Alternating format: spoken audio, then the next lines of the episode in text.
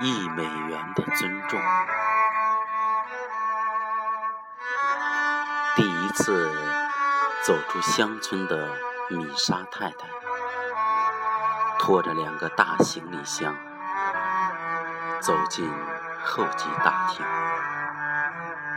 因为刚做过肾脏手术，她要频繁的上厕所，而来接她的侄子却迟迟未到。两只行李箱。虽不值钱，但很珍贵，因为里面装着他带给亲朋好友的礼物。无奈，老人只能继续忍耐着。坐在米莎太太身旁的年轻人似乎看出了什么，微笑着说：“太太。”需要帮忙吗？米莎太太当然不相信陌生人，便回绝了。过了一会儿，她实在忍不住了，只得向年轻人求助：“能帮我看下行李吗？我去趟厕所。”年轻人愉快地答应了。很快。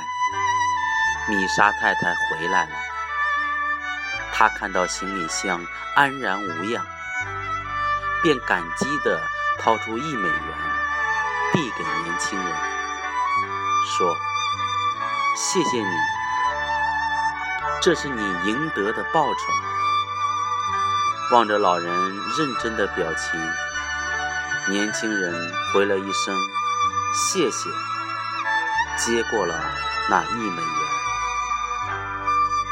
这时，米莎太太的侄子快步走到他跟前，刚要解释迟到的原因，忽然认出了他身旁的年轻人，忍不住脱口而出：“你好，盖茨先生，没想到会在这儿碰到你。”老人这才知道，那个帮他。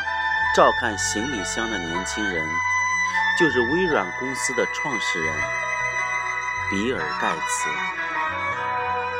事后，有人问比尔·盖茨：“你真的接受了那一美元？”“对，虽然我为他做了一件小事，但一美元是我的劳动所得。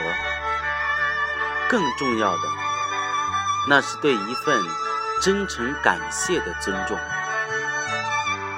无论是谁，在付出劳动后，都该接受相应的报酬。因为对财富的尊重，就是对劳动的尊重，更是对人的尊重。